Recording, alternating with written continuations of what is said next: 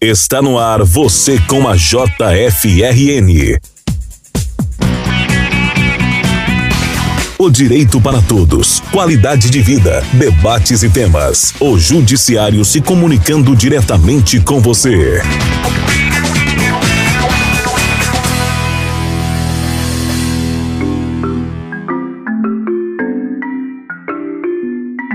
O Você com a JFRN de hoje traz uma edição dedicada à força e resiliência de duas mães servidoras da Justiça Federal do Rio Grande do Norte. Elas enfrentam os desafios de criar filhos com doenças raras, compartilhando seus dramas, sonhos e superação. Nossa primeira convidada é Mônica Pereira Fulco, mãe do Mateus de 3 anos. Mateus foi diagnosticado com uma condição genética rara.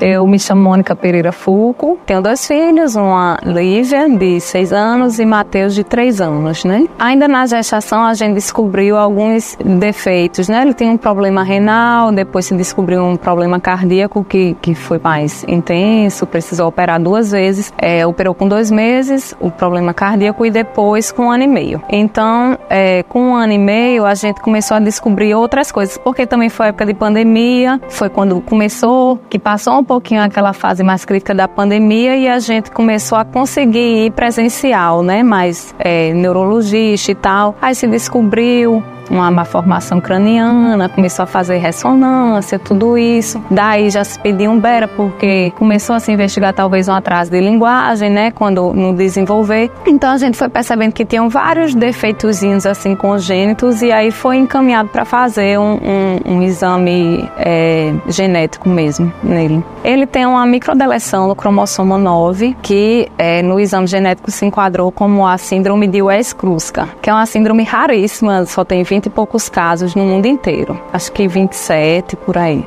Desde muito cedo a gente percebeu uma questão de hipotonia, ele tem uma hipotonia global, então a gente percebia uma dificuldade de sucção, depois quando foi na fase de introdução alimentar, também de deglutição. Essa questão cardíaca também é bem característica, né, da, da síndrome. E aí a gente também uma agitação, ele é bem hiperativo, tinha muita dificuldade para dormir, era a noite acordando várias vezes. No próprio também comportamental, né, assim, de se colocar muito em risco, de estar tá sempre em muito movimento, sem concentração. Então a gente foi percebendo que ele tinha algumas demandas, né, na parte de fisioterapia, né, para toda essa questão motora, tanto na questão da alimentação, mas também na questão da postura, né, de correr, de pular. Então assim, desde muito cedo a gente começou a fazer intervenções, né, e graças a Deus ele vem acompanhando bem, vem bem, mas precisa a parte de terapia ocupacional, precisa a parte de fono, atraso de linguagem, toda essa questão. Ele vem desenvolvendo já frases, estuda no colégio, por enquanto não está precisando de um suporte, né, de um AT no colégio, ele faz na parte clínica, né, ele faz um Denver, mas no colégio, pelo menos a demanda da própria escola e da, da supervisão do Denver dele, acho que ele interage bem, está desenvolvendo muito bem com as terapias, né. Na gestação em si, assim, sabia talvez dessa questão renal, mas que podia até nascer bem, ia fazer acompanhamento. Depois a parte da cardiopatia pra gente que já foi bem no final mesmo da gestação foi mais impactante, né? Assim, porque vem toda aquela questão de não só de, de saber, vai sobreviver uma cirurgia, uma criança muito pequena, quando ele precisou operar só com dois meses, que não era característica da, da doença cardíaca dele, normalmente era com oito meses que segurava, e ele foram dois meses assim muito difíceis, né? Ele vomitava muito e tal. Então, é, pra gente foi muito chocante, um bebê muito novinho, é, já precisa passar, né, por tudo isso. Vinha sempre muito esse medo, né? Será que meu filho vai estar tá aqui? Eu lembro que às vezes eu ia pra praia com a minha filha, para também não deixar ela desamparada mais velha. Aí eu dizia, quando é que eu vou poder trazer meu filho aqui na praia, né? E graças a Deus, assim, com todas as intervenções e sempre uma equipe muito boa, assim, acompanhando ele, a gente vem tendo uma vida normal. Claro que com as restrições de ter muita terapia e tal, mas sabendo que ele vai conseguir se desenvolver e ter uma vida plena, normal, sabe?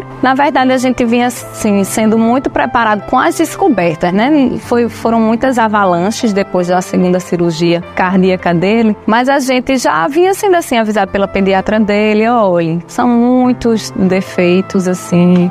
Isso aí já se enquadra numa síndrome. A gente queria saber qual era, né? Porque fica muito naquela de, meu Deus, será que é alguma coisa degenerativa que lá para frente vai ser pior, né? Mas Mas quando a gente descobriu o que era, e com as pesquisas, apesar de ter tão poucas, né, pessoas no mundo, mas nada que fosse assim degenerativo, me deu mais que um alívio, sabe? Saber assim que era uma síndrome que com muita intervenção a gente ia conseguir superar e, e, viver bem, assim. Ah, foi maravilhoso, né? Assim, é um sonho mesmo realizado de poder estar ali. Todas as vezes que eu vou na praia assim, eu me emociono de estar ali com eles dois tem umas demandas diferentes, né? Assim, de um, um, olhar mais cuidadoso ainda, né? Assim, com mais responsabilidade também. Então vem aquela cobrança de mãe que eu já tinha com Livinha, é, vem uma cobrança maior de que ele consiga superar tudo e eu dar o meu melhor para que ele tenha uma vida digna e tal. Então, assim, eu acho que tem essa responsabilidade mais aflorada ainda. De, e um corre, né? Também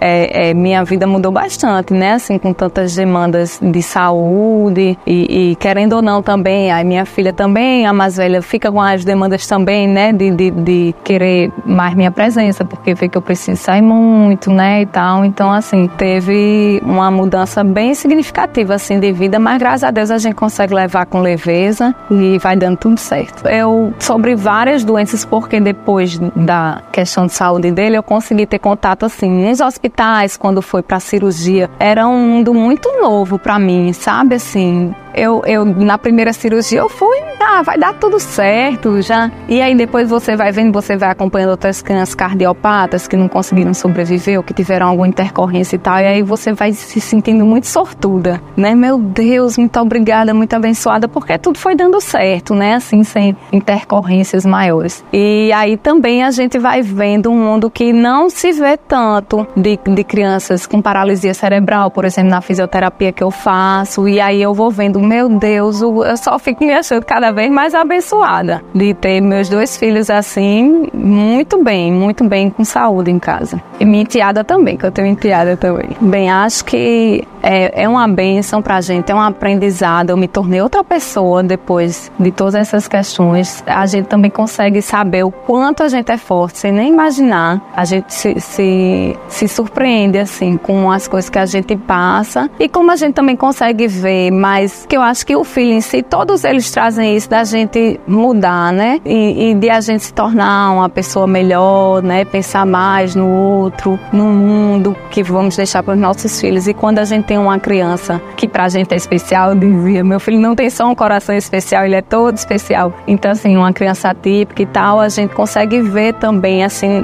nas menores conquistas, a gente consegue ter muita alegria, muita satisfação, assim, e ser muito grata a Deus de poder vivenciar isso. Que a vida é assim, né? A gente tá aqui para crescer, para aprender e a gente aprende muito. Em seguida, conversamos com Ana Gabriela Gurgel Assunção, mãe da Luísa, que aos dois anos foi diagnosticada com uma doença rara.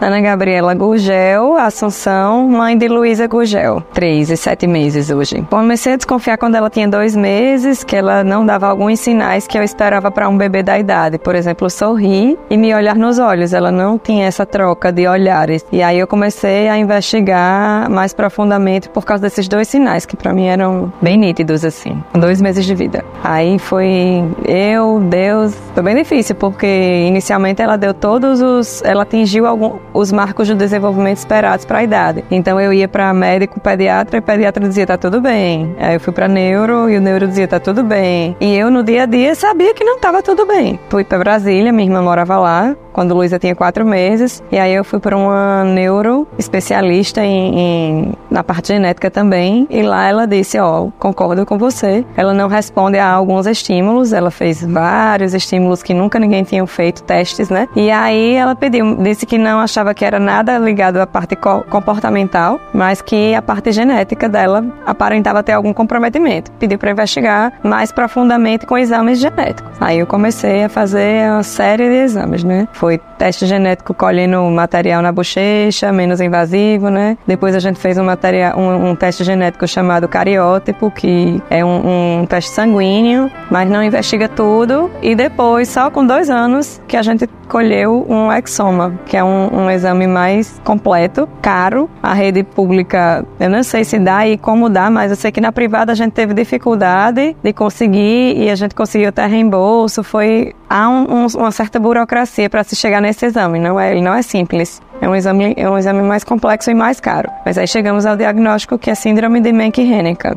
É um prognóstico muito reservado, né? A síndrome tem um espectro enorme. Assim como no transtorno do espectro autista, você tem pessoas com suporte leve, grau 1, e pessoas com suporte altíssimo, grau 3. Então, assim, tem um espectro enorme, mas a primeira notícia, quando eu vi no, no exame, no, síndrome de Menck-Hennigan, que consta no Google, por exemplo, é de uma criança altamente comprometida. Ela usa sonda gástrica para se alimentar, ela não come sozinha, ela não fala nada, ela não andava na época, e o cognitivo bem comprometido. Então, assim, esse foi meu primeiro contato com síndrome de Menck-Hennigan, o que é isso e qual é o prognóstico para a Luísa, é um, uma paciente da Catalunha. E eu fiquei assim, e agora? Se é isso que a gente tem, e agora? Mas a Luísa não tem essa mesma comorbidade que a paciente da Catalunha. E como é um espectro muito grande, não tem muito o que. Não, não tem prognóstico, é reservado, não tem um prognóstico definido. Não é certo que todos os pacientes vão andar, não é certo que todos os pacientes vão falar, não é certo que eles vão comer, não é certo que eles vão fazer nada. Mas é certo que a gente vai tentar tudo para conseguir alcançar os objetivos normais de uma criança típica. E essa é a batalha que a gente enfrenta no dia a dia, né? O nosso objetivo agora é fazer com que ela pegue na colher, depois com que ela leve a colher à boca, depois que a colher chegue na boca com comida, depois que ela se alimente sozinha e tenha essa autonomia que é o que a gente espera, né, para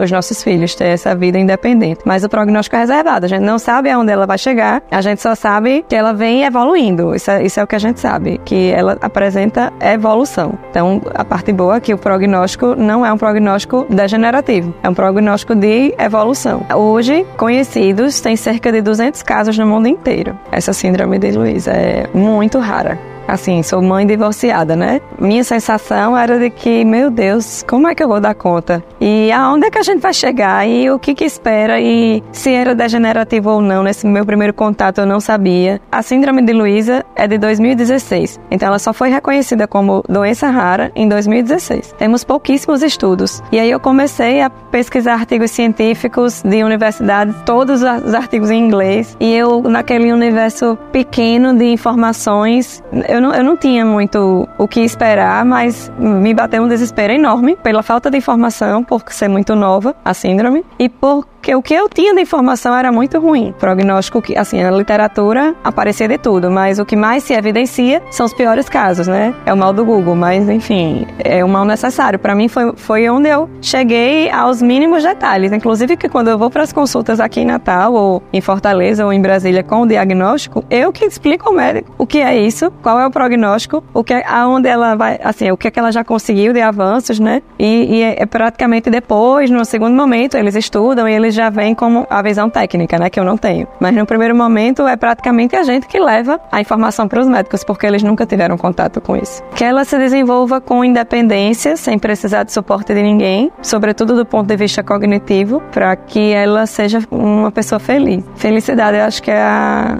o meu maior sonho independência e felicidade. Luísa está começando a dar as primeiras palavras que a gente consegue entender. É a gente dentro de casa se comunica de maneira não verbal também. Então ela aponta, ela leva a gente para mostrar o que quer, ela se comunica de outras formas, né? Mas verbalmente ela está começando a dizer as primeiras palavrinhas, a gente consegue entender agora. Mas é uma boa comunicação. Ela é uma criança que se comunica bem. Dentro do espectro da síndrome de Mencken-Hennigan, Luísa é uma paciente maravilhosa, assim, super desenvolvida para o É até os médicos até ficam, poxa, quando veem na literatura o que tem e quando veem a criança que estão diante dela, né, que está dentro dela, deles, eles ficam impressionados porque ela realmente tem um desenvolvimento fantástico. E todos dizem que foi porque graças ao estímulo precoce que a gente começou com quatro meses de vida. Quando eu vim de Brasília sem diagnóstico, mas que a médica de lá disse, ó, oh, eu acho que você tem razão e ela tem alguma coisa, vamos começar os estímulos, a gente começou a batalha das terapias todo dia, segunda a sexta. Primeiro para Bye. Aceitar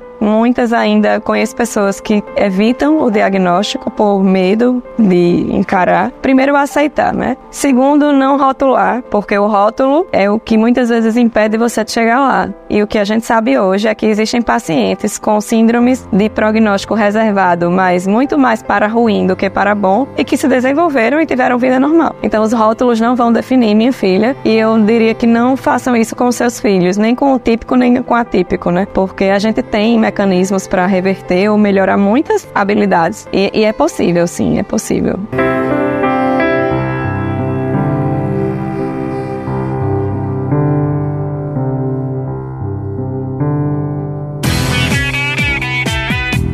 Você com a JFRN é um conteúdo da Justiça Federal do Rio Grande do Norte. Se você quiser conhecer mais, acesse www.jfrn.jus.br. Estamos disponíveis no Spotify, Deezer ou na sua plataforma de áudio preferida.